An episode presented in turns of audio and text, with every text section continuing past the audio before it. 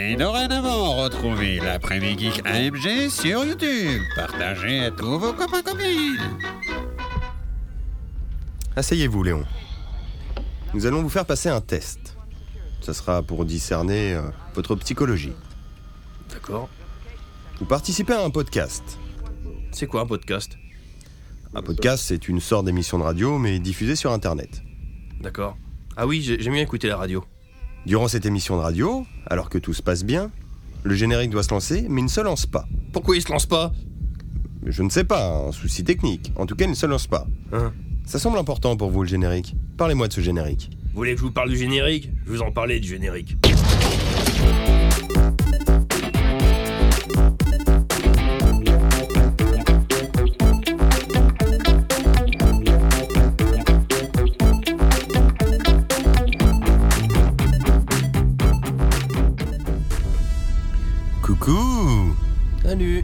Comment ça va, Maxou? Bah ça va très bien et toi? Bah écoute, ça va. euh, ravi de vous retrouver pour ce numéro 23B de l'AMG, l'après-midi.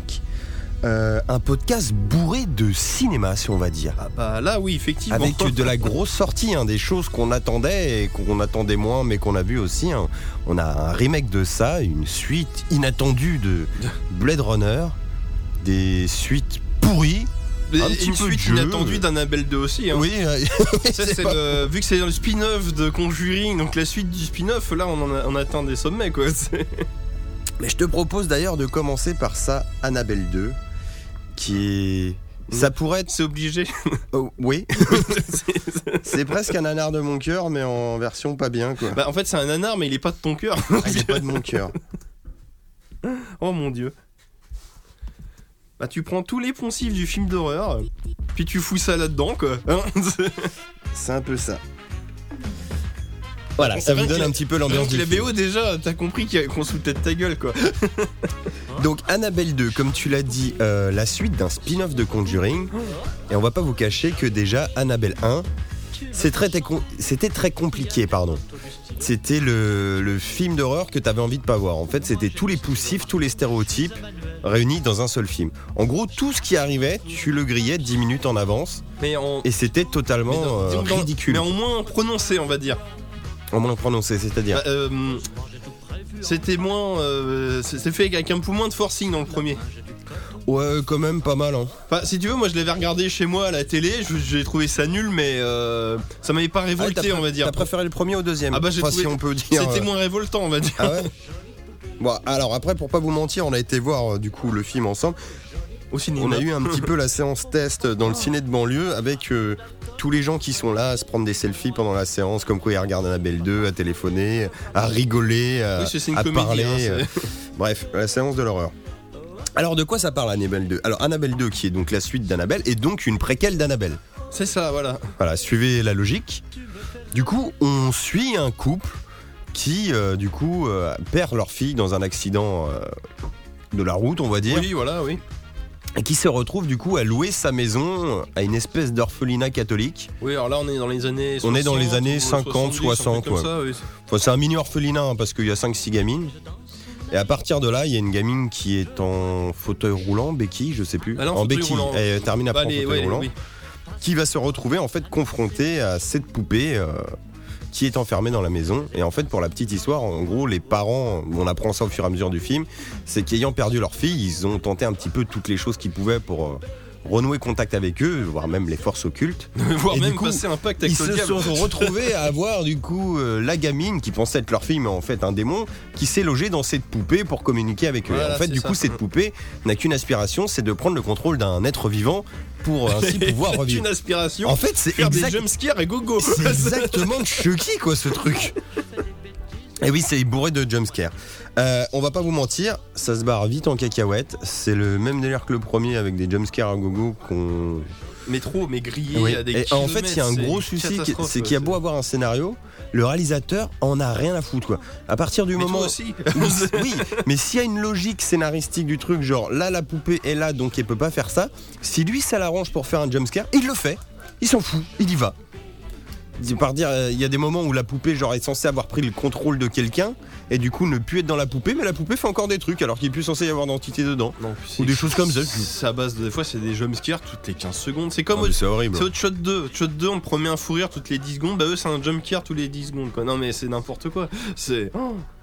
Ouais, y a- y a tout ce qu'il faut pas faire. Enfin, c'est vraiment. Tu, tu sens le, fic, euh, le, Mais le pire, c'est que ça a fait, encore fait pour faire cartonné. du fric, quoi. Non, mais c'est ça. C'est. euh, Bah, c'est un gros problème hein, de façon Hollywood en ce moment, c'est-à-dire qu'ils ont basé que maintenant les films d'horreur euh, c'était genre euh, du jumpscare à gogo et genre bah, c'est James Wan hein, qui a remis ça en place avec les Conjuring. Oui, mais ça, ça faisait peur. En Bah, ça fait pas en fait, peur, il quoi. fait ça bien, il réalise bien, mais le problème c'est qu'il en abuse aussi. Mais du coup, le nouveau cinéma d'horreur hollywoodien s'est calé là-dessus Ah oui, oui, pour tout faire à de fait. la oui. flip. Et bon, c'est un petit peu dérangeant quoi. euh, Mais bon, euh, écoute, on en est là. Du coup, Et ces tendances se ressent aussi dans le prochain film dont on va parler. exactement. Voilà. On va vous parler de, de ça, de Hit. Donc euh, la Une nouvelle la- adaptation du, ouais le remake du roman éponyme de Stephen King, quoi. Oui parce que oui c'est pas c'est pas un remake parce qu'à la base c'était un téléfilm qui marchait plutôt pas mal Qui est très très bien, oui. C'est pour la revoir. alors qu'est-ce que t'en as euh, pensé toi du coup du film ça en lui-même? Bah personnellement j'ai trouvé ça très mauvais car euh, c'est vraiment euh, c'est le film d'horreur de l'année de, de- de- fait en 2007 donc à base de jumpscares qui font pas peur. Enfin ça fait pas peur, je suis désolé, moi ça m'a jamais euh, mis en une situation de tension ou quoi que ce soit quoi. J'ai Ouais. aucune empathie envers les personnages, ce qui du coup bah, t'empêche d'avoir peur parce que tu t'en fous de ce qui va leur arriver. alors on va on va vous comparer un petit peu ça avec l'ancien Ouais. alors moi je suis moins méchant que toi Euh, c'est-à-dire que ouais c'était pas un grand film d'horreur après je l'ai pas détesté je trouve qu'il y a une ambiance quand même euh, dans tout le Bah, film le- Mais en fait, il tape à côté, quoi. C'est-à-dire que son Bah, boulot de te faire flipper, oui. Ça marche pas. Et en fait, le film est lent, Et mais c'est, euh, trop rapide en même temps. C'est-à-dire qu'il a sa durée de 2h20 que tu sens passer, mine de rien. Mais en fait, il te lâche jamais. T'as jamais vraiment de moment de vie. Chaque scène, tu peux être sûr qu'il va plus ou moins se passer un truc. Et c'est ça en fait que t'as pas peur, c'est comme tu me disais tout à l'heure dans la voiture, c'est qu'il te prépare les jumpscares avant de les avoir, et en fait à chaque fois tu te dis pas ah, merde ça fait longtemps qu'on n'avait pas vu le clown, il peut oui, popper n'importe oui. tu sais très bien qu'il va popper. Après, le clown, il a de la gueule, mais le problème, c'est qu'on le voit Ouais, même trop. Il a, il a trop il de gueule même, il j'ai envie de dire. Il est pas oui. bien mis en valeur, quoi. Il est pas bien mis en valeur du tout, puis même il fait peur dès, dès le départ. Alors que le concept du clown, c'est qu'il est censé être rigolo, c'est pour attirer les enfants justement. C'est euh, bah, oui, non mais Il est rigolo, mais moi t'as un, un clown flippant. bah, couloir. c'est pas très. euh, Non mais l'idée c'est que bon ça c'est un clown qui attrape les enfants pour les tuer, Mm. euh, voilà. Donc euh, l'idée c'est que c'est il est censé avoir un petit côté séducteur pour attirer les enfants. Venez, je suis un clown rigolo, venez me voir. Puis là il est il est détru- il les défonce quoi. Là dès le départ il est flippant, donc Ah c'est pas cohérent quoi. C'est- C'est hardcore, ne serait-ce que la scène d'ouverture, qui est la mort de Georgie. Oui. Euh, Ah bah là dès le départ. on moi, va je- pas spoiler, mais contrairement à l'original, c'est peut-être même la, la scène la plus gore du film, mais c'est De gore. toute façon, c'est facile. Regarde, je, je- je vais prendre la parole deux minutes. Je vais vous faire une comparaison plan à plan de- des deux scènes. Dans le, le téléfilm de 1990 de Tommy Lee, voilà, c'est ça? Oui. Donc tu vois Georgie avec son frère qui donc qui est, bègue mais qui est malade, donc il est dans sa chambre. Ouais, Billy parce qu'il est asthmatique. Billy il peut pas venir jouer avec Georgie dehors, donc il lui fait un petit bateau en papier. Et, Georgie ah super, trop bien, mais il va couler mon bateau. Bah attends, va à la cave chercher de la paraffine, comme ça on va renforcer Donc, le bateau. c'est un très bon exemple. Donc le petit gamin va à la cave, il ouvre la porte de la cave et tu vois qu'il est pas rassuré, il a peur un peu à l'image de Kevin dans Ça- Maman j'ai raté l'avion. Là, quoi. tu nous décris le vieux. Oui c'est le vieux, pardon. Euh, donc mais le- c'est un plan fixe, on voit l'eau de la porte, l'escalier et en fait tout de suite il voit la paraffine. Il descend vite fait en courant, il prend la paraffine, il se barre. Qu'est-ce qu'a montré la scène C'est que c'est un enfant normal, c'est que c'est un enfant de 6 ans qui a peur d'aller dans la cave, mais c'est tout.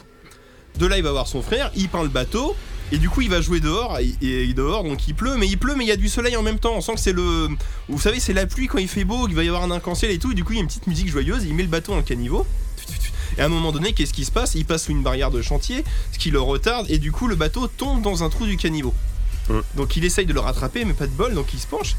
Et là, d'un coup, qu'est-ce qu'on entend? Gripsou Coucou, Georgie Tiens, Bonjour, et là, il y, a- il y a un clown qui se lève tout doucement dans, le- dans, le, dans la bouche d'égout Ouais, et qui commence à lui parler. C'est étrange, mais presque Mais mignon. voilà, quand t'es un enfant de 6 ans, que tu voyais un clown dans les égouts, tu trouves ça bizarre, mais sans plus. Lui, qu'est-ce qu'il fait euh, Bah alors, Georgie, tu dis pas bonjour Bah non, je vous connais pas, monsieur, vous êtes un étranger. Ah bah si, mais toi, tu es Georgie, moi, je suis Gripsou le clown, maintenant on se connaît, blablabla. Il sympathise, mais le gamin, tout de suite. c'est vrai. Oui, c'est vrai, ah bon bah, bon bah, faut que j'y aille, salut. Bah attends, Georgie, regarde ce que j'ai retrouvé. Là, il lui montre son bateau. Tu veux pas le récupérer? Ah oui, c'est mon bateau, très bien. Bah vas-y, viens le prendre. Dans le fond, a, euh, en fait, là, il essaye de l'embobiner, comme quoi il y a un cire dans les égouts et tout. Donc le petit tend la main pour récupérer le bateau. Et là, le clown lui chope le bras. Et là, il y a un gros plan sur sa gueule, on voit ses dents. Ça s'arrête là. Mm. On s'y attend pas, ça fait sursauter. Dans le nouveau film, on a la même scène. Où là, euh, le gamin, au moment où il doit aller dans la cave chercher la paraffine. Là, d'un coup, c'est jumpscare. Comme tu disais. Ouais. Là, la cave est flippante. Il va se passer quelque chose. La Ah musique bah là, se c'est un petit prépare peu à comme Kevin quoi. dans Maman, j'ai raté l'avion qui a peur euh, de Voilà, la mais, chaudière. euh, mais fait euh, façon Annabelle 2, quoi. Tu dis, oh là là, qu'est-ce que c'est Oui, que cette connerie? Bref, bon. Là, ils nous font croire euh, qu'ils voient un truc dans le noir, mais en fait, c'est un truc qui brillait. Bon, ils remontent, ils donnent la paraffine, hop, ils mettent le bateau. Il va dehors. Là, dehors, le temps est dégueulasse. C'est la tempête. T'es là, mais la mère, elle devrait, elle devrait empêcher son enfant de sortir. C'est complètement con. Non, mais t'es d'accord. Euh, Donc là, ils font le caniveau, mais qui dégueule comme c'est pas permis. Le bateau se barre. La barrière de chantier. Dans les- par, par laquelle il était passé en dessous l'autre fois, là il se la prend dans la gueule, limite hot shot. Oui, c'est- vrai que c'est un gag Euh, qui gag, arrive comme ça. gag de dessin animé. Et donc là, effectivement, le bateau, il lui fout euh, 10 mètres dans la gueule. Et là, il tombe dans le trou. Il se penche dans le trou. Et là, dans le trou, qu'est-ce qu'on voit? Deux yeux jaunes qui brillent, limite en feu. Donc déjà, dès le départ, Ah t'es ouais, un déjà enfant. t'as fait caca dans T'as ton froc, peur, là. tu te barres en courant. Et là, le clown apparaît, il a une gueule de, bah, de tueur psychopathe dès le départ. Non, mais c'est. euh, Bon, bref, il embobine pareil, mais, ma- mais mal. Toi, il est, il est pas sympa. Enfin, il paraît pas sympa. Tu tu vois ce que je veux dire? Il fait peur dès le départ. Un enfant normal se barre, quoi. Enfin, Bah, euh, c'est- c'est ce que je te disais tout à l'heure. Le problème, en fait, c'est que euh, il est tout le temps là, quoi. Et Mm. dans le vieux, bon, c'était un téléfilm, hein, c'est pas la même durée non plus, mais il y avait plus de phases en fait où tu avais de l'empathie pour les enfants. Et c'est même pas encore de l'empathie, c'est qu'en fait tu vivais avec eux. Non, puis même pour finir la. Et ils débarquaient comme ça, ils te popaient, ils te pour, faisaient pour fi- flipper. pour finir la scène, donc là il embobine, il, il, lui retrouve, tiens regarde j'ai retrouvé ton bateau, viens le chercher, il tend le bras, et là on voit un plan de profil sur la gueule du clown, où En il y a des dents en image de synthèse qui sortent de la bouche genre alien, et là il arrache le bras du petit, Littéralement, hein, le gamin Non, est manchot. t'es là mais c'est censé faire peur, c'est juste, c'est dégueulasse en fait, ça fait, c'est- gore, ça fait pas peur, enfin c'est... Et là tu te dis putain ça dure deux heures, ça va être long, et puis moi c'est ce que j'ai ressenti pendant tout le film. Alors après, je vais faire, je vais faire l'avocat du diable pour moi-même. Le problème, c'est que je savais où allait le film, je connais l'histoire. Oui. Quelqu'un qui connaît pas l'histoire, l'histoire reste bien, c'est Stephen King, il y a du suspense et tout, tu te demandes où ils vont t'emmener. Mais quand tu sais où tu vas et que tu te rends compte, bah oui, t'as les copier-coller des scènes avec des petites variantes, mais du coup, systématiquement, comme tu dis, à côté de la plaque, bah ça fait chier quoi. C'est. euh, Bah, on... je vais faire un petit point vite fait, point négatif, euh, positif. Alors, euh, ça se passe dans les années 80. Oui. À la place des années 50. où C'est compréhensible, hein, c'est Enfin, ça, ça en 60 parce qu'ils sont nés en 50 en fait les gamins dans le dans l'original. Mais en fait c'est compréhensible pourquoi? Parce que vu qu'après on doit être à l'âge adulte, bah, comme ouais, se c'est retrouvent. pour que ça soit Voilà, ils se trouvent en 2017 et pas en 90 tout simplement quoi. C'est- Alors après c'est con parce que niveau originalité les années 80 en ce moment euh, c'est un peu ce que tout le monde fait donc euh, ça c'est un peu dommage. Ah, ne- ne- Dixit Stranger Bon. Things. hein, c'est- Voilà. Bon ça c'est pas grave. Euh, petit- Les enfants c'est variable, c'est-à-dire qu'il y en a qui sont très bons, d'autres moins. Par contre niveau traitement du personnage on part vachement je trouve sur les gamins. Mm. Ils sont moins bien écrits et genre le personnage de, de Mike là le, le petit black il est totalement inutile dans le il film. est là parce qu'il est C'est-à-dire qu'en fait, on le trouve, il lui file plus ou moins une scène en ouverture de film, euh, Oui, c'est vrai. juste pour te le placer, et après tu le revois pas, genre pendant une heure. Ouais. Et d'un coup, il se joint à eux parce que bah ils viennent le défendre comme dans l'histoire originale. Et là d'un coup, c'est ça y est, on va faire la fin. Genre ça y est, c'est notre pote, il fait partie du groupe et tout. quoi. Bah c'est ça. Après dans le téléfilm c'est à peu près ça aussi, mais c'est mieux amené. C'est amené. C'est amené via des flashbacks. Donc qu'il y ait des trous dans les scènes et que ça avance vite, c'est cohérent. Alors que là, le film c'est que la, séquence où ils sont enfants. Mm. Donc du coup, bah c'est ça pendant deux heures, mais il t'explique toutes les scènes, mais c'est, euh, c'est- enfin, ça Ouais. marche pas quoi. Alors après les trucs cool niveau thématique, ils renforcent un peu plus les thématiques du bouquin, donc tout ce qui est un peu cette angoisse, les Tout parents fait, oui. chelous, un peu limite pédophiles qui battent leurs enfants et tout. Il y a une ambiance malsaine ça Mm. pendant tout le truc vis-à-vis Ah, des adultes. euh, c'est, ça c'est- super bien fait, c'est- très malsain et pervers tout du long. Tout est excessif en fait. C'est euh, c'est clair. Bah, Il y a une scène par exemple d'horreur, c'est en fait les enfants voient des trucs horribles mais il y a que qui le voient. Exemple, la, la petite gamine, à un moment donné elle se lave les dents et il y a du sang qui arrive dans l'évier. Oui, Et donc ça que fait t'avais peur, déjà voilà. dans l'ancien téléfilm. Donc dans l'ancien téléfilm, il y a juste du sang qui, qui sort du trou de l'évier, qu'on fout partout dans l'évier. Là, dans le nouveau film, c'est Evil Dead 2. Il y a un gros geyser ah de ouais, sang. ça gicle Ça en fout. de, à mort. Toute quoi. la salle de bain est rouge, mais c'est tellement répugnant que même sur le coup, moi, j'ai même pas compris que c'était du sang. Quoi. Ouais, si, moi j'ai pigé, mais. Non, mais ouais, du coup, ces séquences-là aussi, c'est marrant parce que ouais. le vieux, c'était des euh, basé sur des peurs. De toute façon, c'est ça, hein, c'est les enfants voient leurs peurs, c'est des peurs enfantines. Des peurs enfantines, exactement. Donc dans le vieux, on avait des délires genre les loups-garous et tout parce que c'était basé sur les films euh, Mais même pas de spécialement, l'horreur survenait n'importe quand. Par exemple, le petit Eddie, le- celui qui a des. Euh, qui hypo, hy- hypochondriaque. Ouais. Oui. Euh, son entraîneur de sport le force à aller prendre la douche dans le dans le dans l'école. Donc là, il est en train de se doucher, et là d'un coup, les douches sortent du mur, essayent de l'empêcher de sortir. Mais c'était tellement, ça arrive tellement d'un coup. C'est inattendu, mais C'est même ça. les, les- euh, Dans contrairement. l'autre, t'es euh, tout le temps préparé. même- les musiques te préparent là, c'est il prend sa douche et d'un coup les tuyaux essaient limite comme des serpents essaient de l'attaquer. Et, et dans le nouveau, en fait, c'est les, euh, les peurs sont moins originales. Genre Eddie hypochondriaque voit une espèce de, Bah, de lépreux de lépreux zombie, mais en fait, le problème, c'est que là, ce maquillage, voilà, ça reste un film qui a un petit budget pour Hollywood, c'est 35 millions Oui. de dollars, donc ils s'en sont quand même bien Oui, tirés. non, ça va. mais ce maquillage-là, il est tout sauf flippant, quoi. Ça pue le latex Oh à là mort. là, euh. ouais. Et en plus, ça a amené, il rencontre, il rencontre euh, cette euh, chose-là à côté de l'espèce de maison hantée du, hantée Ouais, du non, quartier. mais c'est donc débulé et tout. Enfin, ça manque de subtilité Non, en fait. comme le montage On te laisse- sonore te on te laisse prépare pas le temps de poser trucs. Ah, alors, Ça, tu niveau musique, il y a la moitié des, des sons. De toute façon, c'est pas de la musique, c'est juste des drones et des basses qui font. Donc tu sais qu'il va se passer tu quelque chose. sais toujours qu'il y a un truc qui arrive. Et les peurs en elles-mêmes sont pas forcément toutes nulles. hein. Il y en a des euh, très Oui, stylées. non, mais bien entendu. Genre euh, le petit un petit peu bouboule là dans la cave de la bibliothèque, euh, c'est plutôt pas mal. Il y a des accélérés sur le clown qui se Oui, met à courir. A- Non mais il y a des trucs qui sont pas mal. Mais vu que c'est pas amené avec subtilité, Ah bah non, du, non, du tout. le problème c'est qu'on se perd. Bon voilà, c'est pas un mauvais film, c'est à voir. Mais euh, bon, vous en pensez sur nous Et, euh, et- Pour nous, on préfère quand même le vieux. Et préparez-vous vous faire arnaquer à la fin. Sans en dire Oui. plus. Oui, oui, c'est pas faux. La belle arnaque. On va rester un petit peu dans de l'horreur euh, pour un moment un petit peu plus. Comment dire Dans le glauque, tu veux dire Oui. On va passer à notre rubrique nécrologique. Retrouvez tous les mois sur AMG notre fameuse rubrique Nécrologie. Euh, beaucoup de morts, hein, vu qu'on a été euh, Ça fait longtemps qu'on en a pas fait, oui. un moment. Donc, euh, le premier maître de l'horreur qui a disparu, c'est donc Alain Berberian, euh, réalisateur de La Cité de la Peur, qui est donc un film d'horreur, Bah oui, c'est- écrit dans le titre. Bah, Euh, eh, voilà. Is Dead, c'est lui. Hein. Mais oui. Donc ce monsieur qui a fait le film De les nuls, euh, il avait fait quoi d'autre? Il avait fait l'enquête corse, euh, Six Oui, Pack. c'est vrai, exact. Il avait adapté aussi une parce que son frère est scénariste de BD, donc une autre de BD de son frère comme ça. Bon voilà, c'est un réalisateur français qui, qui nous manquera. Bon après c'est pas non plus un, un énorme réalisateur. Par contre on a perdu deux grands monsieur. Donc on a perdu Georges Alpha Romero, comme dirait Nicolas. Voilà. Donc le pape des zombies, qui est décédé à 80 et quelques balais, après avoir fait quand même six films de zombies, dont, deux dont- trilogies, dont deux dont derniers. deux euh, un peu téléfilms. voire même deux derniers téléfilms pas très bien, et même son dernier J'ai film. toujours pas vu euh, Survival of the Dead. Ah, mais je pense qu'il faut pas. hein. Mais Ouais. je l'ai en DVD, ça y est, je les ai tous. Ah, tu l'as en DVD Ah, j'ai tout trouvé à Cash Converter. A vraiment l'air mauvais. Hein. Non, mais moi j'ai mis des scènes comme ça au hasard. Bah, en c'est, fait, euh, ma copine s'est mise à le regarder une fois sur le câble et euh, moi j'ai été claqué, j'avais beaucoup Oui, oui. bossé, donc j'ai aperçu des bouts, je me suis réveillé à la fin et m'a dit que c'était pas mal. bon, bon, bah, après, tant euh, mieux, tant mieux, oui. Ça reste un petit truc. Oui, et ce monsieur, donc voilà, a fait bah, tout simplement ce classique qui est La Nuit des Morts Vivants, Zombie, Le Jour des Morts Vivants, Land of the Dead, euh, Diary of the Dead et Survival of the Dead. Ouais. Il a fait d'autres films aussi tels que The Crazy, La Nuit des Fous Vivants fous en vivants français. France. euh, Qui a été réadapté avec Timothy Olyphant euh, dans les années ouais, 2010 bah, on en avait 2015. parlé quand on avait fait un dossier sur les zombies euh, l'année dernière.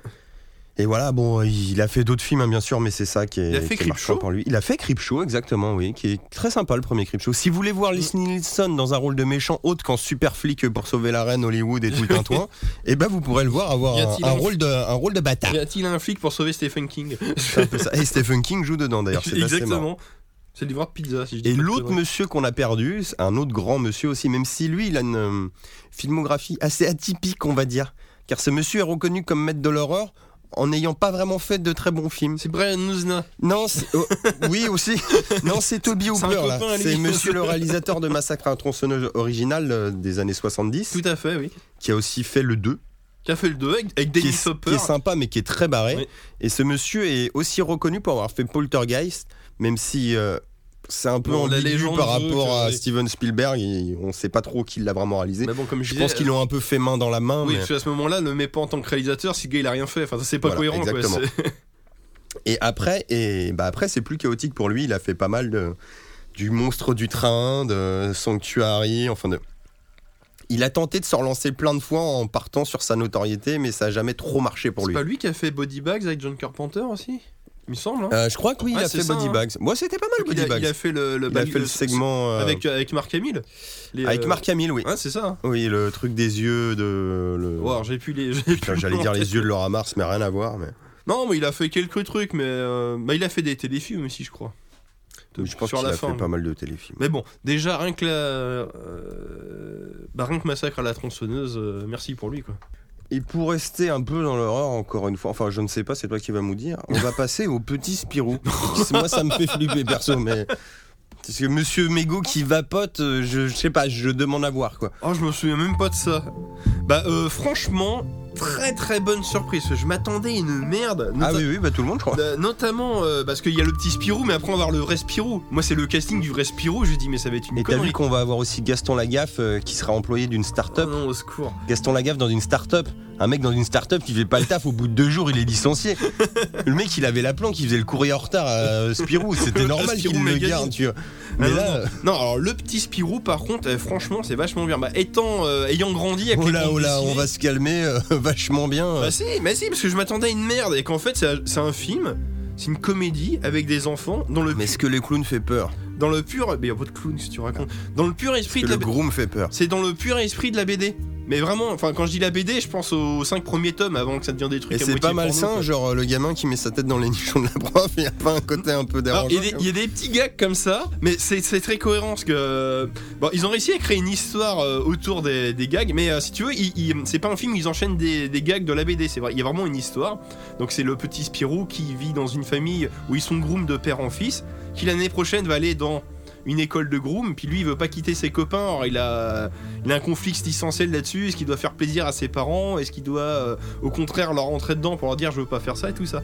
Et euh, euh, ce qui est rigolo, c'est que le casting en lui-même est bien, mais les acteurs qu'ils ont pris ne collent pas euh, physiquement, collent pas au personnage des BD. Je prends un exemple tout bête. Grand Papy, c'est Pierre Richard qui joue Grand Papy. Oui, ça j'ai trouvé ça pas mal par contre. Qui donc un grand bah, donc le Pierre Richard qui a les cheveux blancs, une barbe, alors que le personnage de la BD n'a pas de barbe et est beaucoup plus vieux que Pierre Richard. Donc c'est assez, cou- c'est assez couillu. Mais le truc c'est que Pierre Richard le joue à la perfection. C'est vraiment le grand-père du petit Spirou. Et Spiègle euh, avec le petit Spirou, ils font des farces. Tu le retrouves dans le grenier en train de lire ses, euh, ses magazines de fesses. Rappelez-vous, euh, c'est quoi C'est Doudoune, ces magazines Doudoune. Ils ont repris tous les noms de, que t'as, le Doudoune Magazine. Monsieur Mégo a son sac de sport à Dada. Enfin, c'est c'est exactement pareil. Mais il a pas de clope. Si, si. Il fume, et j'ai- moi il m'a semblé de voir qu'il vapotait sur la si, si, il fume des clopes euh, après. Euh, et alors, Monsieur Mégo qui est joué par. euh, comment il s'appelle euh, Mince. Ah, Oh, merde, euh, Damien Machin là, François Damien. François Damien qui est tout simplement parfait. C'est Monsieur Mégo. C'est euh, mais rien que pour ça, allez voir le film. C'est le Monsieur Mégo que vous avez lu dans la BD. Quoi. C'est c'est incroyable. Ça m'étonne beaucoup ce que tu me racontes quand même. Ah non, mais franchement, c'est bah, c'est c'est un film, c'est une comédie avec des enfants, mais bien fait pour une fois. Donc franchement, une bonne surprise. J'étais assez content. c'est pas excessif et au contraire, se, comme je dis, se, ils se- ils sont pas ralentis. Bah, la prof de maths, Madame Léchine, c'est une nana qui des, avec des gros nichons, elle passe son temps à se baisser, il fait une séance. mais comme, comme dans la BD, quoi. C'est, euh, mais c'est pas, euh, c'est pas pervers pour autant, c'est, euh, c'est, c'est gamin.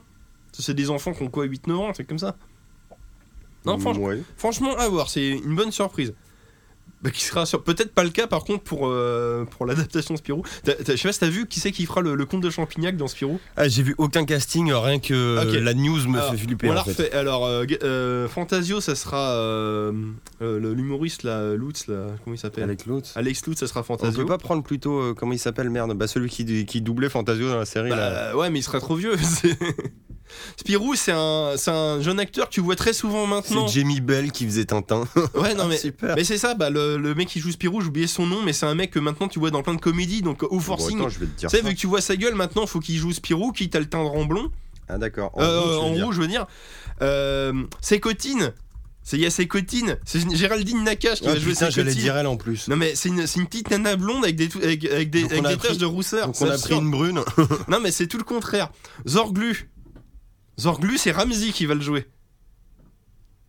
Alors, si Ramsey fait pas du Ramsey, si tu lui mets Ah, une putain, calvitie... Thomas Oliveres, c'est celui que t'aperçois dans Scène de ménage. Oui c'est ça. C'est chaud. hein. Oh là là là là. Euh, Ramsey, Le bah, comte de Champignac, c'est Christian c'est Clavier. Christian Clavier. Non mais t'es là. Mais en fait, il, y a, c'est- il y a Monsieur Poulpe. non mais du coup t'es là. Ouais mais en Vincent Dezagne. Non mais du coup ça risque d'être une merde, c'est Astérix. Ils te refont un, un Astérix Ah ou, bah ouais, ouais, ou, euh, confirme. ou Boulet Bill, là c'est Boulet Bill le film quoi, c'est n'importe quoi. Boulet Bill, il y en a eu deux. hein. Ouais ouais non mais c'est n'importe mais ça, ça par contre Boulet Bill c'est de la merde. Ça par contre ça je l'ai vu le premier, c'est pas bien. Oui, il a Franck Dubosc. Ouais mais c'est euh, tu, tu le père de le, le père de Boulet Bill, tu vois Franck Dubosc toi. Mais qui fait du Franck Dubosc? Bah non. Bah c'est ça. Mais eux, ils le voient. Et là si je vois Champignac qui fait du Christian Clavier, ça va être bizarre. Hein. Ok, ok, les champignons Putain qu'il a fumé. Bon, euh, allez, très Non, ser- non, sérieux, euh, si vous pouvez le voir, n'hésitez pas, c'est une bonne surprise. Après, bah, ça reste une adaptation de la BD Petit Spirou, alors ça va pas non plus. euh, Oui, ça vole pas haut, ça va pas bon, mignon. et tout. C'est ça, c'est mignon. On va passer à un sujet un petit peu plus techno. Bon, ça aurait fait plaisir à notre cher Flavien s'il était là, donc en espérant qu'il apprécie ça en écoutant. On va faire un mini point sur les petites news keynote Apple et compagnie. Donc vous n'aurez pas loupé que fin septembre a eu lieu la keynote annuelle euh, d'Apple pour nous présenter ses derniers bébés en termes d'iPhone. Donc on a eu logiquement l'iPhone 8, qui en gros, je vais faire ça très vite hein, parce que c'est pas non plus mon dada les iPhones, mais en gros c'est la suite logique d'évolution et tout. Par contre on a eu aussi droit à l'iPhone X, qui en plus, L'iPhone Scorpio voilà, qui est un joli bébé qui va vous coûter euh, au plus cher 1159 euros et au moins cher 999 dollars. 1159 euros pour un téléphone. Oui, mais de 256 gigas. 1159 euros quand même, je sais pas, c'est Oui. chaud. Ben oui, qu'est-ce que je te dise Ok, euh, ouais. les prix. Et euh, alors, le petit plus de ce bébé qu'on n'attendait pas, hein, parce qu'on s'attendait tous à avoir un iPhone euh, 8 Mais est-ce qu'il- basique. est-ce qu'il fait enfin le café? Alors, il fait pas le café, mais il, il ex- il exauce pardon, euh, la dernière volonté de Steve Jobs qui était de faire disparaître l'intégralité des boutons de l'iPhone. Oh putain. Voilà. Donc, je sais pas comment ils ont fait, à mon avis. hein. Une connerie de, de coque et d'écran réactif, mais en tout cas, ils ont réussi à- à faire ça. D'accord, même le bouton pour le mettre en veille n'existe plus, c'est ça que ça veut dire? Disparition du Ah oui, bouton. Home, euh, l'arrivée d'une nouvelle gestuelle, le sweep, pour revenir au menu, donc pour euh, switcher tes boutons Bah, du après, coup. en même temps, sur Android, Et ça- euh, ça remplacement du hein. détecteur euh, d'empreinte digitale par le Face ID, donc il reconnaît ta gueule. Bah, comme, pour déverrouiller comme ton Windows. téléphone. Oui, exactement. Comme, voilà. euh, comme Surface quoi.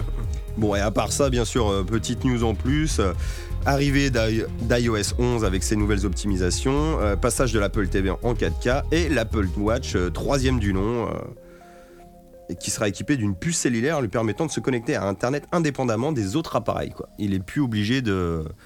Il se chopait la connexion de ton téléphone avant, en gros. D'accord. Il avait pas de puce vraiment lui-même euh, pour Mhm. faire... Bon, là, à mon avis, tu dois prendre un abonnement de 3G en plus, mais euh, du coup, voilà. Ouais, c'est subtil, mais ok. Ouais.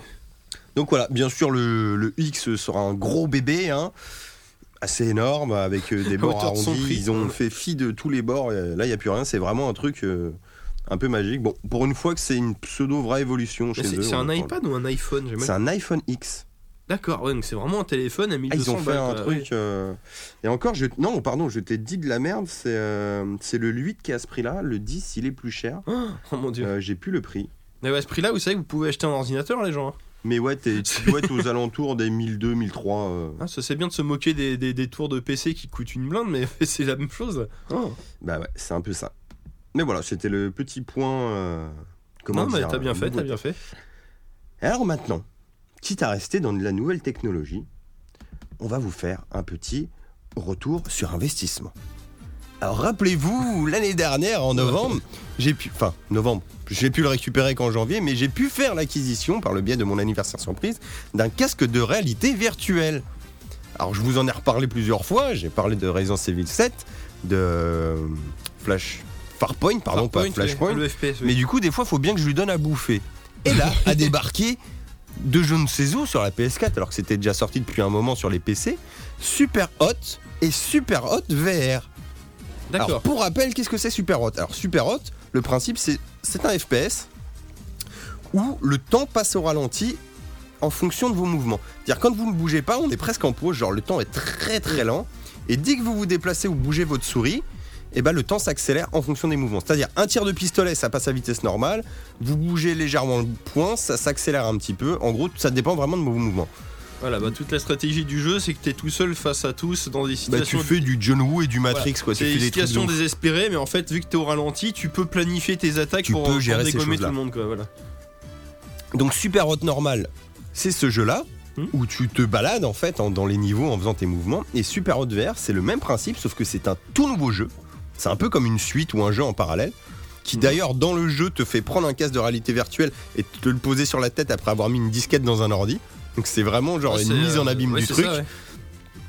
Et du coup c'est le même principe sauf que tu ne bouges pas. Donc Tu es sur place et tu chopes des flingues, des objets et tout.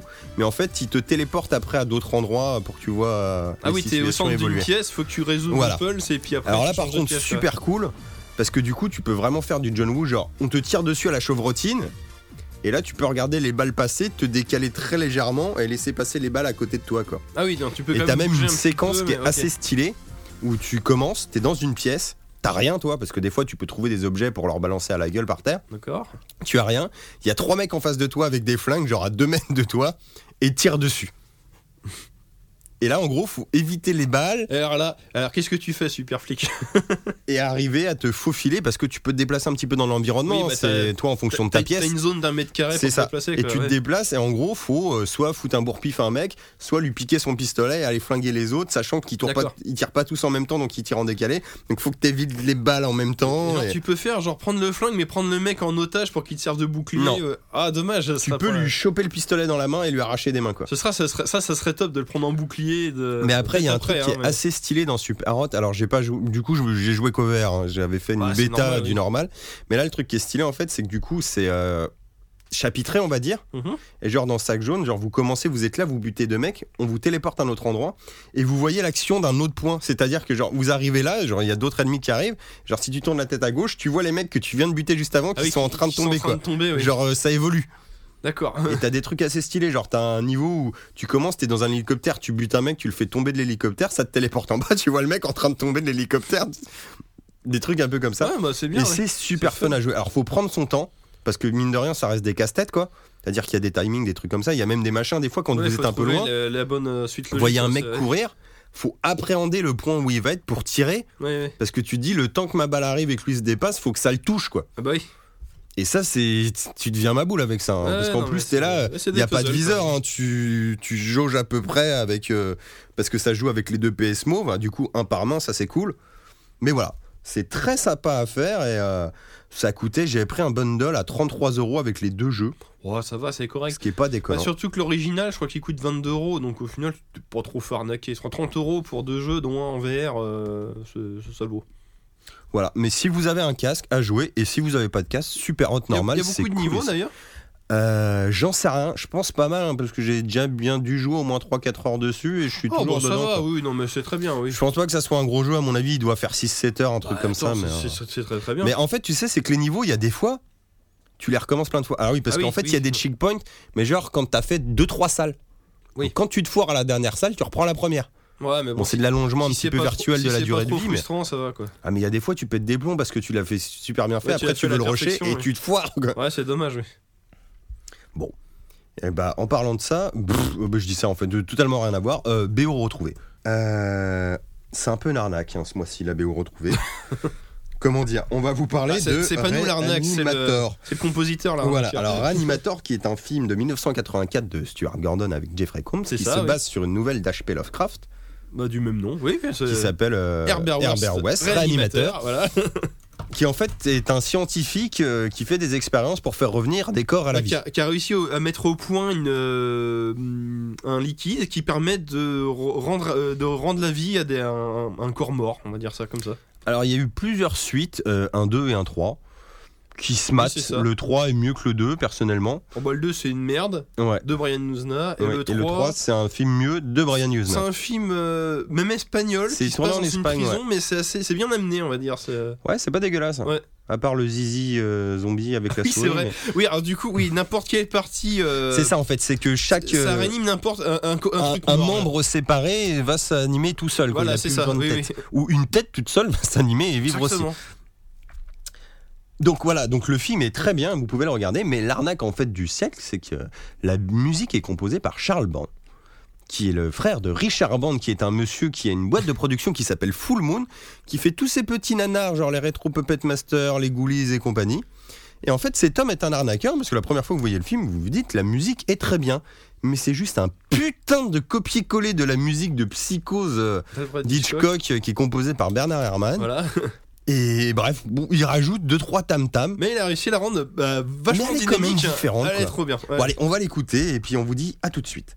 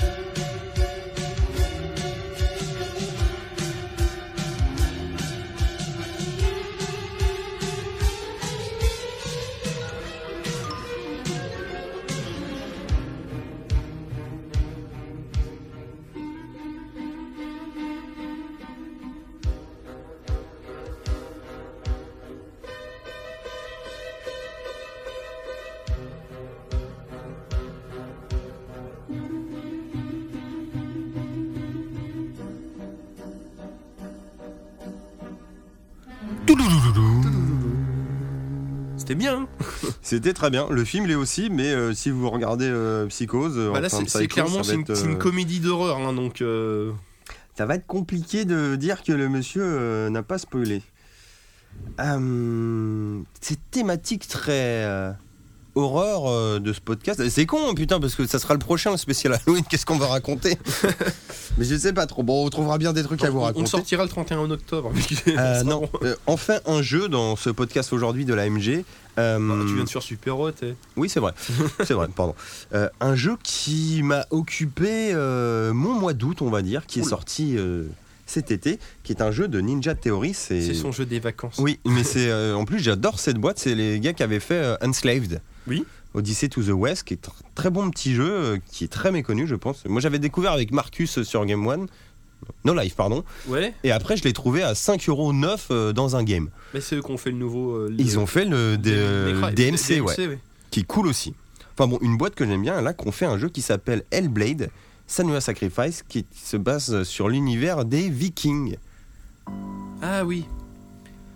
Et en fait, c'est un peu comme le mythe de. C'est Sisyphe, je crois, qui descend en enfer euh, chercher sa femme et. euh, Euh, oh, je, oh, je, dois dire des conneries. Ouais, non, Enfin, bah, vous je- voyez ce mythe en tout cas grec où euh, un homme descend en enfer chercher sa femme et il la ramène et s'il se retourne en fait elle disparaît. Oui, Et c'est un ça. peu le même délire. En gros, on suit une, une guerrière viking, enfin une guerrière malgré elle. En fait, son Oui. homme a été tué au cours d'un raid d'un autre clan. Il est décédé et décide de descendre aux enfers, chercher son mari pour le ramener à la vie. Donc ça se barre un peu en cacahuète parce qu'il y a un thème pendant tout le truc qui est un petit peu à la un petit peu schizophrène comme la dame. Elle entend des voix pendant tout le jeu. Oh là là. Et c'est très spécial. Et en fait, c'est marrant. Quand vous commencez le jeu, on vous conseille d'y jouer au casque. Ce que j'ai fait, et il y a une très bonne spécialisation, ce qui fait que vous entendez des voix un petit peu partout. Vous entendez la voix de la, de la nana en tant que narratrice, des voix qui vous perturbent, et plus ou moins les voix de votre mentor aussi qui vous parlent. Mentor. Ah ouais, non, mais il y a plein de trucs. Euh, le jeu, ça consiste en quoi? C'est un beat en gros. Vous, êtes en vue troisième personne et vous avez des phases un petit peu d'énigmes qui sont pour le coup un petit peu redondantes, faut l'avouer, les énigmes ne varient pas trop, et des phases de combat qui sont très stylées mais souvent assez longuées. Après, quand vous maîtrisez bien les mouvements, c'est très jouissif. Mais ce jeu en fait n'est pas très original dans son gameplay, mais il est original dans sa forme. Alors d'une parce que c'est un, un demi-genre qu'ils ont lancé, c'est ils sont partis du principe de faire un triple A sans faire un triple A. Ouais. C'est-à-dire qu'ils t'ont vendu le jeu uniquement en démat à 30 euros. Il est plus court qu'un triple A, genre il doit se finir en 7-8 heures.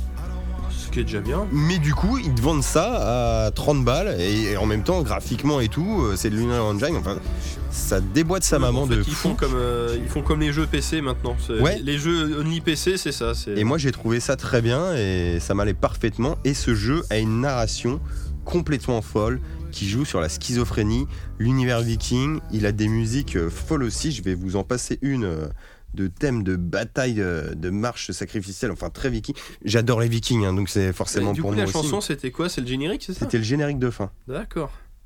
Mais c'est. euh, voilà. C'est guerrier. Et franchement, il y a des trucs pas mal. Vous trouvez des- des runes régulièrement. Des chansons de pirates. Vous trouvez, oui, exactement. Vous trouvez des runes en fait qui vous expliquent un petit peu l'univers des Vikings.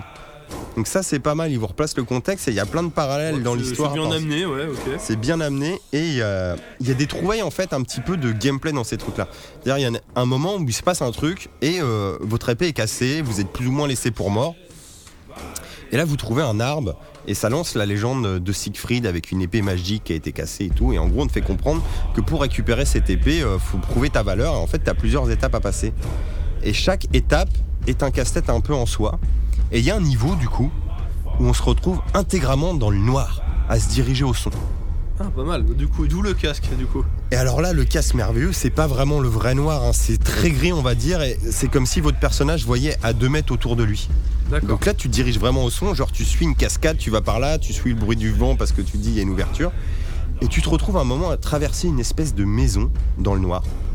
Parce que en fait, c'est plus ou moins l'extérieur, mais tu te retrouves dans une maison, D'accord. et t'as des bêtes, des monstres que t'entends. Ça grouille quoi, ça fait. Et tu veux pas t'en approcher parce que tu les évites au son. Tu sais, mais t'es là et du coup, tu te dépêches, tu veux pas faire trop de bruit, t'évites ces trucs-là. Et de temps en temps, tu les aperçois du coup dans la pénombre. Avec une forme malsaine, toute difforme. Mais ça, c'est bien fait parce que tu vois, ça Mhm. fait vraiment la flip. Parce que du coup, de suggérer cette peur plutôt que de la montrer. Et ça marche du feu de Dieu. Et il y a plein de petites trouvailles comme ça dans le jeu. Et franchement, moi, j'ai adoré. Il y a des phases de poursuite où vous êtes poursuivi par un démon qui apparaît que dans le noir et il faut courir jusqu'à l'éclair de lumière d'après. Vois, C'est des trucs assez basiques, mais la mise en scène fait que tout marche Ouais, et que tu t'éclates. Du coup, il y a une bonne mise en scène, une histoire originale. Ouais. C'est beau. Après, c'est plus des, euh, des fois en termes de gameplay, il y a des trucs qui reviennent trop, les mêmes les, puzzles, les, mêmes sont, machins. euh, sont bons. Enfin, les combats sont bons, ils sont très fun, faut bien maîtriser le truc, mais des fois ils sont Ouais, trop non, longs. mais c'est. Non, mais ok. Mais il y a des phases épiques. Ah mon pote, euh, tu te retrouves à un moment plus ou moins en enfer, genre le sol c'est des cadavres qui bougent encore, t'affrontes des fantômes et ça tabasse à balles de partout avec une musique chantée épique derrière. Oh et t'es là, moi j'y joue, j'en avais des frissons quoi. Et je faisais des combos, alors là pour le coup tu sais c'est bien adapté, genre ils doivent te simplifier un petit peu la séquence parce que t'as des ennemis de partout.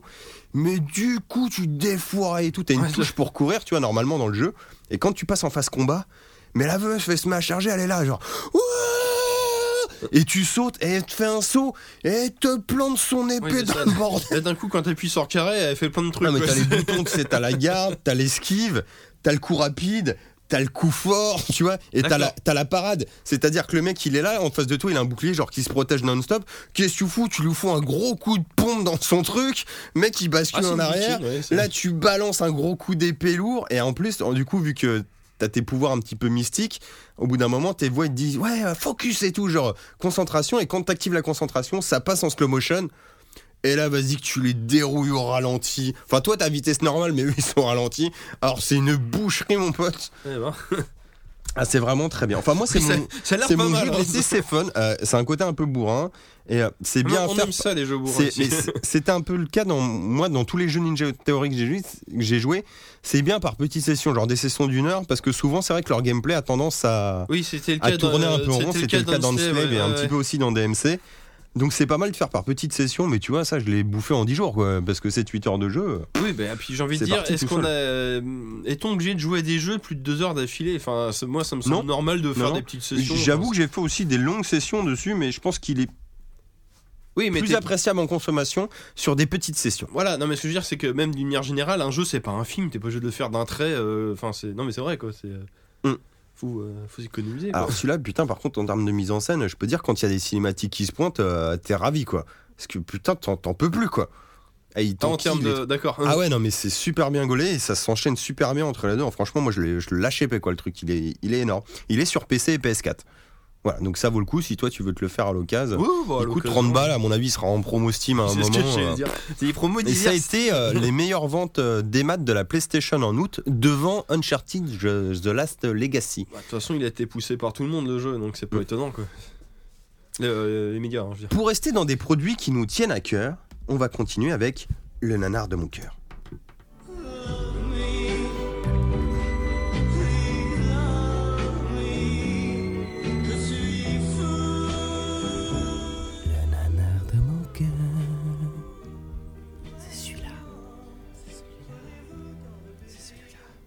Petit avertissement, n'éteignez pas l'émission de radio, parce que nous on aime vraiment ce film, mais pour de bonnes raisons. Alors, écoutez le. Ça fait un, bout, un hein, moment qu'on veut vous en parler et ça y est, on franchit le pas. Voilà. Si ça veut bien se lancer, ce n'est jamais le cas. Ils sont là Nos super-héros favoris Les frères Mario Mais oui Super Mario Bros, le film. De 1993. Première adaptation d'un jeu vidéo sur grand écran, Hum. qui du coup essuyait tous les plâtres à lui tout seul. Alors, on va être d'accord. C'est pas du tout entre. Enfin, pas du tout. Et encore, moi je trouve ça méchant quand on dit que c'est une mauvaise adaptation de Mario. Bah, Parce que le film est bien barré. Mais en même temps, est-ce qu'adapter vraiment Super Mario Bros en film, Voilà. ça avait de l'intérêt Tu te rappelles du dessin animé quand t'étais petit Ah, c'était de la grosse avec merde. des acteurs, ça aurait été pourri. On est d'accord. Ah non, mais c'est c'est Bah inadaptable. là, en fait, les, les mecs ont pris le principe couillu de faire un film de science-fiction avec Super Mario, mais tout en mettant plein de petits clins d'œil. Oui, voilà, bah, plein de petits clins d'œil à l'univers du jeu. Bah, je, prends, je prends un truc tout bête, je sais plus dans quel podcast j'ai entendu ça. Où un gars qui, euh, qui avait fait un, un bouquin justement sur les adaptations de jeux vidéo en film, où- où, justement il a vu que les, en fait, les producteurs du film avaient dit aux scénaristes, aux réalisateurs Faites-nous un, un film comme Ghostbusters. Il, il fallait tu une comédie euh, de Ah oui, science-fiction. bah, dans- euh, c'est exactement ça ça. Comme tu dis, par contre, en faisant des clins d'œil à, à- à Mario. Mais de toute façon, si tu regardes bien toutes les adaptations de jeux vidéo en film, c'est à base de clins d'œil. Tu prends le film Hitman, le mec il passe pas son temps à se déguiser. Ils, Bah ils font une fois, tu vois, des trucs comme il dérouille pas 10 mecs, il fait deux meurtres dans le film et euh, ils font des clins d'œil au, au, au jeu. Bah, là, moi, je trouve que le film est pas dégueulasse dans le sens où déjà t'as un putain de casting, Bob Hoskin, John Leguizamo, Denis Hopper, enfin ça tient la route. Ouais, Une musique qui est pas dégueulasse, bah, une de, histoire, de Alan Silvestri, Ouais. donc le mec qui a fait Retour à le futur, mine de rien. une histoire rigolote. Mais oui, non mais Et euh, du coup, tous ces placements, on te replace euh, les champis, on te replace les Goombas, on te replace euh, les sauts avec les, les espèces mais de oui, pompes même, même un jetpack, truc tout bête. Il y a les, euh, costumes, tout quoi. Bah bon, pour histoire de. le royaume champi. Ra- ra- racon- racontons l'histoire parce que. euh, Vas-y, je te laisse l'honneur. Donc, euh, euh, comment dire euh, Alors, Darwin va être très content. Donc, les dinosaures disparaissent de la Terre, en fait, se retrouvent dans un monde parallèle. Qui, en parallèle de la Terre, donc euh, euh, évoluent et deviennent également des, euh, bah, des humanoïdes, euh, deviennent humains, Oui, c'est comme si la météorite qui était tombée sur la Terre avait créé un univers parallèle. Quoi. Voilà, exactement. Donc en gros, d'un côté, t'as la Terre avec donc les singes qui sont devenus des hommes, et d'un autre côté, t'as le monde des dinosaures avec la- dont la capitale est Dinoatan. Hein, déjà, euh, Manhattan. il y a un parallèle où du coup les dinosaures ont évolué et sont devenus des humains à leur tour. Voilà. Et euh, le, le- ce, ce monde est dirigé par euh, l'infâme tyran Koopa et pas Bowser. On me dire mais pourquoi il s'appelle Koopa? Parce que dans le dessin animé, Bowser s'appelait Koopa tout simplement. Et je Moi, vais ça- poser une question à la con, ça se trouve dans Mario Bros 1, est-ce qu'il s'appelle pas Koopa en bah fait je pense pas, je, je sais pas. Après ça c'est. Parce que euh, c'est comme il y a Peach et Daisy, et là la princesse c'est Daisy, c'est pas Peach. Tout à fait. Et, euh, et donc le, le rêve de Koopa, c'est de, de- de parvenir à rassembler les deux, euh, les deux dimensions, parce que justement le monde dinosaure c'est un grand désert stérile. Voilà, il y a rien Et, en termes de ressources. Voilà, donc lui il veut retourner sur la Terre pour bah, régner sur Terre d'une poigne de fer quoi. Pour, ce, et pour cela, ils doivent récupérer euh, la princesse Daisy qui a été en fait abandonnée bébé dans le, le monde, Le euh, monde des humains. le monde des humains, parce qu'il il reste quand même un portail qui permet de, de passer d'une dimension à l'autre. Et, euh, et- et en fait, Et en fait, pour unifier ces deux mondes, elle a un fragment de la météorite parce que en gros, la météorite qui a tr- transféré les dinosaures dans leur monde parallèle est restée chez eux, voilà. mais Daisy est partie dans le monde des humains avec un tout petit bout qui manque. Et quand tu remets ce petit bout dans la météorite, les deux mondes refusionnent. Voilà, et la princesse, en fait, c'est entre guillemets l'élu, c'est la seule qui est capable de supporter la force de la météorite pour, euh, pour accomplir ce que Coupe appelle la grande fusion.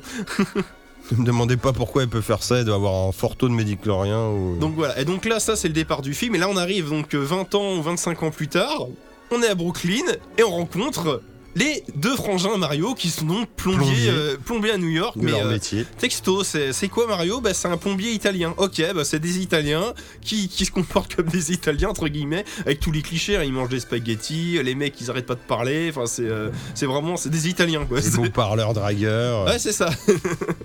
plombier, donc plombier, donc euh, ils passent leur temps à parler de leurs outils, ils ont des, des, des- C'est super bon enfant. C'est bon enfant. C'est un petit film d'aventure hein, pour gamin, mais ça passe trop bien quoi. Voilà. Et du coup, bah oui, il se retrouve à rencontrer Daisy, qui elle croit être une, euh, bah, une orpheline sur Terre et tout ça. Elle se fait kidnapper par Ouais, les. c'est plus ou moins une activiste hippie. ou Ouais, c'est ça. Elle se fait kidnapper par les affreux super cousins euh, Koopa, donc les cousins de, de- du, du méchant, qui sont Mm, Qui sont des qui débiles. kidnappent Daisy. Et en fait, Luigi et Mario les poursuivent et se retrouvent téléportés dans la dimension euh, des Euh, dinosaures. Dinatan là où. Dino Atan, voilà. Dino Atan. Alors, pour le côté SF, ce qui est génial, c'est que vous arrivez dans ce monde parallèle et déjà il y a un truc qui est énorme, c'est qu'il y a un délire d'électricité, genre toutes les voitures marchent comme des tramways. Ouais, c'est ça. Électricité, et il y a même des trucs glauques, genre il y a des voitures avec des squelettes dessus parce que les mecs Ouais, sont fait électrocuter. C'est rempli de détails qui ont rien à foutre là, mais c'est ça Ils ont créé à ouais. C'est comme si on a l'impression qu'on a. Ils avaient un scénar, ils ont, des mecs sont venus, ils se sont dit on va faire Super Mario le film, ils ont fait, ah on a ça qui traîne, on va recoller des trucs dedans et Ils vas-y ont on lance changé le nom des deux héros et puis c'était bon. Mais après, le film est sympa, quoi. Et pour la petite histoire, il y a un truc qui justifie amplement ce film, c'est qu'après le générique de fin, vous avez une séquence. Voilà. On voit les deux cousins de Koopa qui entre temps ont un peu retourné leur veste parce que c'est des gentils cons, donc euh, finalement Ouais, ils se rendent compte que leur cousin est un gros ça. connard, quoi. Et qui sont là en train de raconter toute leur aventure, mais un peu à leur sauce, donc en édulcorant un peu les trucs, en changeant plein de trucs. Et là, on a le contre-champ et on voit deux japonais en face d'eux qui sont là, ils sont venus pour négocier, acheter leur histoire pour en faire un jeu vidéo, quoi. Voilà, donc en fait, voilà, c'est euh, si euh, c'est pas euh, le Super Mario Bros le film qui est mal adapté du jeu, en fait c'est Miyamoto qui a rien compris à l'histoire des deux cousins et qui l'a mal retranscrit dans le jeu, qui est l'adaptation de l'histoire des, sup- des super cousins Koopa. Voilà. Tout s'explique. Donc en fait, il est très bien ce film. En fait, il est très bien ce film, c'est le jeu qui est pas bien. Non, mais après, c'est un nanar. Si tu veux, moi quand je l'ai vu la première fois, bah, moi j'avais 8-9 ans, donc toi du coup t'en avais 3 de moins. Dès le départ, t'as compris que c'était ridicule. Mais c'est ridiculement bien amené et bien fait. C'est une comédie pour euh, familiale, quoi. C'est c'est très drôle. Mm. Tu vois que c'est con, mais c'est con bien fait, quoi. C'est. euh, Donc un petit film de SF qui ne paye pas de mine, mais qui est toujours sympa. Et ça pourrait limite être un film de Noël en fait. Bah c'est ça, non mais C'est bon enfant. comme, je- comme tu disais que c'est sûrement un scénario qui traînait, ils l'ont Ah mais c'est sûr ça. Ça devait être un, c'était un, un nanar où en gros les, bah, les dinosaures c'est quoi? C'est des reptiliens et euh, du coup ils l'ont adapté à la sauce Putain, Mario. mais et oui, c'est des mais reptiliens, C'est con. exactement ça. C'est ils ont recyclé un scénario débile et puis euh, mais pourquoi pas? Mais c'est marrant. Puis, la musique est omniprésente et super. C'est c'est sympa quoi. C'est euh, tu passes. un- je suis désolé, tu passes un bon moment. Malgré ce qu'on te dit, euh, c'est après c'est euh, là c'est clairement euh, les, les gens qui critiquent le film, tu te demandes s'ils l'ont vu et si c'est juste euh, si ça fait bien en société de dire que le film est pourri. Mais regardez-le avant de, de, de faire une critique. Non mais enfin, moi c'est mon avis. On va rester dans de la SF. Ouais. Et attaquer du coup un. monu- Et pour une fois, on est à l'heure en fait dans nos critiques. Ouais ouais ouais. On va vous parler d'un film qui est sorti pour nous la semaine dernière, qui est Blade Runner 2049. Donc la suite officielle de Blade Runner. du Blade Runner de 1982. Alors. ça tape un peu. Ça- Qu'est-ce que tu en as pensé toi? Bah, c'est un bon film qui sera pas mémorable pour ma part. Enfin, c'est un bon film, mais c'est pas un excellent film. C'est, euh, je sais pas quoi dire. C'est, euh, je trouvais ça assez long Ouais. pour le peu de choses qui, qui racontent à la fin. Tu vois pas trop où ils veulent en venir. Et, euh, et puis bah, euh, comment dire C'est c'est pas mauvais, hein, mais euh, je Je, je, tourne un peu en rond. Qu'est- qu'est- Qu'est-ce que t'en as pensé, Mathieu? Bah, en fait, moi, je suis. J'ai du mal à savoir ce que j'en ai penché. Je suis un peu mitigé. Ouais, j'ai du mal à cerner que je aussi. suis Ouais, sorti de ce film. On va pas spoiler, hein, on va pas. ouais, plus, ouais, euh, ouais. Euh, j'ai trouvé ça long, mais en même temps, je me suis pas vraiment fait chier. Denis Villeneuve, le réalisateur qui a fait Premier Contact, Prisoner 510, Sicario, il sait réaliser, ça y a pas de souci. Oui. L'univers est stylé, l'histoire est plutôt bien narrée, mais déjà j'ai trouvé que cette histoire, est-ce qu'au final, elle a vraiment une portée très intéressante Est-ce que le message qu'on te fait passer, ben, c'est pas digne d'un Blade Runner en fait pour moi cette Bah, histoire. Disons que ça pourrait être, ça aurait pu être très philosophique, mais c'est pas amené comme C'est ça. pas bien amené ça, quoi. ça, tu te poses pas de questions au final. Enfin, tu, euh, tu regardes euh, avec plaisir, mais euh, Ça- comme tu dis, t'en retiens pas. L'ambiance est bonne, hein, c'est assez Ouais, proche ouais. de l'original tout en étant différent. Mais en termes d'histoire, je sais pas, il y a moins de, de, ouais, de portée philosophique, de, philosophique pardon, de choses qui te font un peu réfléchir qu'on avait dans le premier. Mais dû aussi, à mon avis, au fait qu'il soit long et qu'il y a des phases du coup qui traînent un peu. quoi. Oui, parce qu'il perd un ce peu, qui hein. était le cas dans le premier, il y avait des longueurs, mais le film durait qu'une heure cinquante. Voilà. ça, le truc là, il dure 2h40, mine de rien. Et par contre, alors c'est pas un spoil, hein, vous l'avez sur l'affiche, mais Harrison Ford, euh, comment dire, ça devient un peu compliqué avec lui dans les films maintenant. Euh, Bah, il serait pas là que le film serait le même, on va dire. hein. C'est pas méchant, ben, mais, mais, euh, bon, sa faute, la faute à son interprétation et aussi comment ils ont écrit son personnage. En fait, là où ils ont merdé, c'est qu'en fait, ils auraient jamais dû dire qu'il y avait Harrison Ford dans le film. Mais non. Ça aurait dû être une surprise, un peu à oui. l'image de Matt Damon dans, Dans, Matt euh, Damon dans euh, Interstellar, dans ouais. Interstellar, Bien sûr. Là, c'est vraiment dommage parce que du coup, si tu le sais Bah, pas, tu l'attends tout le c'est, euh, film, quoi. Ouais, c'est vraiment dommage. Après, dans les petits reproches, et je trouve qu'il fait beaucoup de clins d'œil euh, au premier, mais que c'est pas très bien amené. Tu sens vraiment, euh, ils font un peu de fan service. moi, ça m'a fait penser un peu comme dans le, Bah, tu penses à tous les plans d'illus de la ville avec euh, Ouais, les logos ou, qui euh, pop de partout. tu sais, le nouveau Star Wars, ils font beaucoup de références à la première trilogie, alors qu'on s'en C'est un fout. peu quoi, ça, Harrison Ford, donc Tu sais, tu peux, le syndrome. tu, tu peux couper le cordon, quoi. C'est- Mm. Non, mais c'est ça, ouais. Bon, après, lui, il arrive quand même à s'émanciper de Ouais. son matériel d'origine, quoi. Alors, ce qui est un peu dommage, c'est que ça, alors, ça se passe en 2049, sachant que l'original, bon, c'est un film de 82, donc pour eux, Il se 2000 passe en 2017, en, 2000 je crois. en 2019. 19, C'est- c'est 30 pardon. ans plus tard. Bon, forcément, 2019, nous, c'est dans deux ans, donc ça paraît bizarre, mais en 82, c'était le futur. Oui. Et euh, bah, en 30 ans, on a l'impression que c'est moins futuriste. Que dans le que dans l'autre, Bah, ou, ou alors il n'y a pas eu beaucoup d'évolution.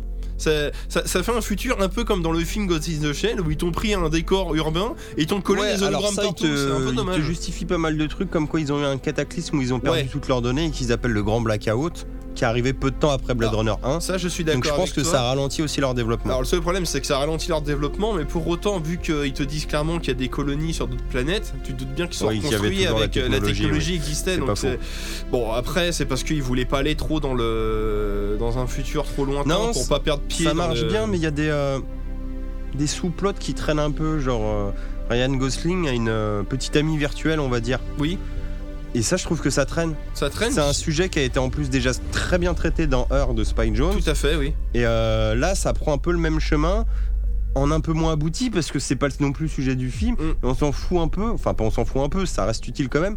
Mais ça- on passe beaucoup de temps là-dessus, alors qu'au final, ça sert aussi le sujet du film, je suis d'accord. Mais enfin, de toute façon, le film, dans son ensemble, il y a moyen d'aller plus vite. Ouais. Après, c'est quand même une bonne suite, hein, ça a de la gueule.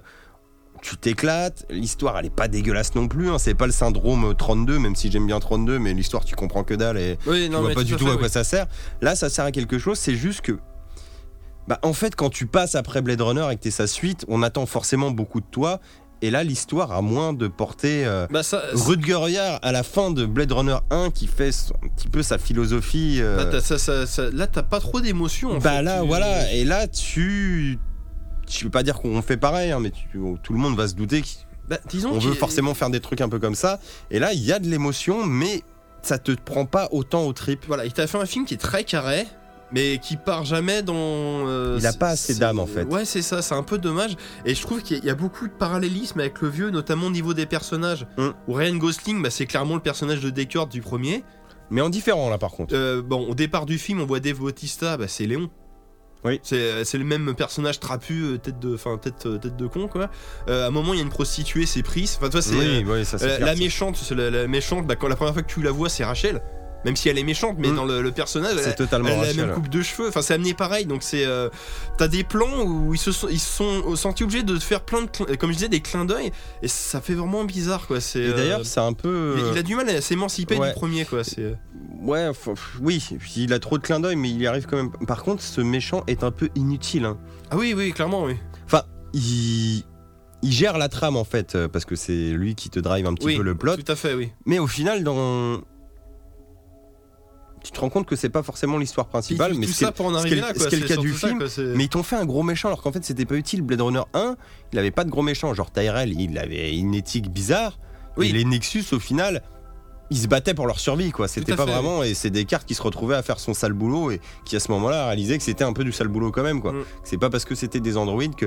c'est- Ça reste quand même le même genre de thématique, hein, genre. euh, en gros, qu'est-ce qui fait un être vivant Plus Oui. ou moins. C'est le, le délire des âmes, de comment on se construit et tout. Là, on aborde un autre point, ce qui fait que c'est une trame intéressante en elle-même, mais je pense qu'il aurait pu être beaucoup plus poussé à son paroxysme en termes de traitement, ce qui est con parce que c'est quand même un film qui dure 2h40, et en fin de compte, je trouve qu'on va pas assez loin, même si la fin reste int- intéressante, mais il- Bah, elle est intéressante, mais elle arrive d'un coup. À un moment donné, Ouais. on est là, bon, bah allez, on finit. Ah, d'accord, puis un quart d'heure plus tard, c'est fini. C'est. euh, Non, mais c'est vrai, ça fait partie de ces films en fait où il y a Tu, tu pas, restes sur pas ta assez de choses pour les c'est- 2h40 quoi. Puis tu restes sur ta fin au final. Un petit peu, ouais. Mais bon, c'est un bon film, mais euh, comme je disais à Mathieu. Ah, euh, voyez-le au ciné. Moi, hein, Blade hein, Runner, le film, il a plus de 30 ans, je vous en parle encore. Dans 30 ans, j'en parlerai encore. Celui-là, je l'ai vu, je l'achèterai en Blu-ray, mais ça s'arrêtera là, je pense. hein, je, vais pas- Je pense que tu prendras ton pied de te le remater, Ah oui. mais ça sera pas ton film Non, de mais tu chevet, passes hein, un non. bon moment, mais c'est clairement pas un film de chevet, exactement. Non. Après, à voir si les nouvelles générations, parce qu'effectivement, le vieux, le vieux, même s'il a bien vieilli, ça, re- ça, ça peut paraître kitsch. Ça, je peux le comprendre, je peux le concevoir, effectivement.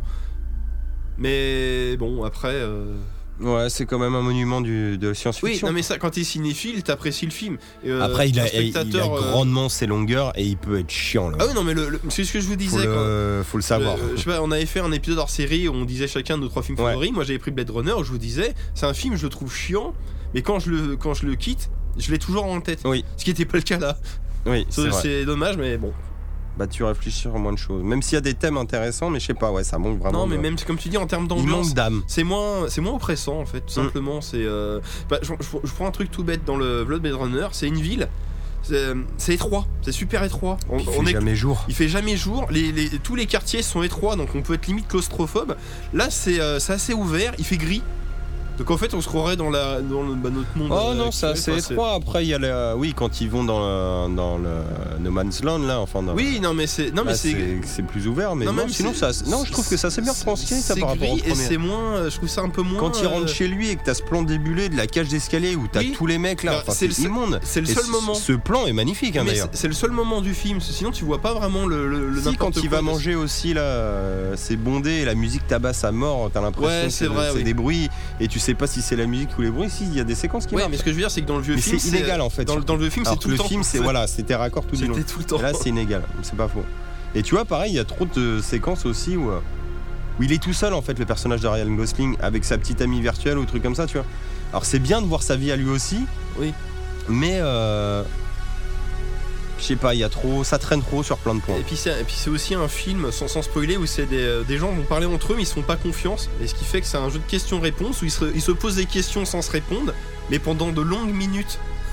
Où t'as des, des longues secondes entre une question et euh, une autre question. Et euh, c'est à un moment donné, t'es là, bon les mecs, euh, faudrait avancer là parce que c'est un peu chier quoi. Par contre, il y a deux trois petits caméos sympas dans le film. Oui, oui, oui, non, j'ai apprécié. hein, Non, par contre, voilà, il y a beaucoup de clins d'œil, mais c'est sympathique. Hein, c'est- Monsieur Adama, bon, Ah, là, là, voilà. c'est- ouais, c'est- Ça, je m'y attendais pas, Ah non, j'étais content. Surtout que c'est c'est un des premiers, t'es là, oh merci. Ah non, mais celui-là, il est très bien, tu vois, pour le coup. euh. Après, voilà, euh, à voir. Ce- Non, allez le voir, hein, franchement, ça oui, vaut non, le non, coup mais d'être ça, au cinéma. ça hein. reste un bon film de SF euh, sorti en 2017, effectivement. Eh bien, écoute, je crois qu'on va pouvoir conclure euh, Mais oui. cette émission. On a fait une petite heure, hein, ça vous fait donc un podcast de 2h15, 2h20. Bah, si vous les suivez, si vous les accolez, c'est bon. ce qui est plutôt pas mal. Et pour vous se dire au revoir, on va vous passer une petite musique de ce Charles Band pour vous montrer qu'il ne fait pas que copier. Et comme tu dis si bien, Maxime, la musique, euh, La musique du nanar de la mon BO cœur. retrouvée du nanar de mon cœur. Oui, c'est ça. J'aime pas le film, hein, mais bon, c'est- Non, le film est pas très bien. Le 3 est rigolo, mais bon, bref. Euh, donc, le, le thème de Ghoulies 1, et en vous en plein de bisous, et en vous signalant que l'AMG se retrouve sur Facebook, sur Orzis, en tapant AMG ou après MGeek, et maintenant aussi Sur YouTube. sur YouTube, comme vous avez pu l'entendre en début d'émission. Allez, on vous fait plein de bisous, et on vous dit rendez-vous pour l'Halloween. Oui.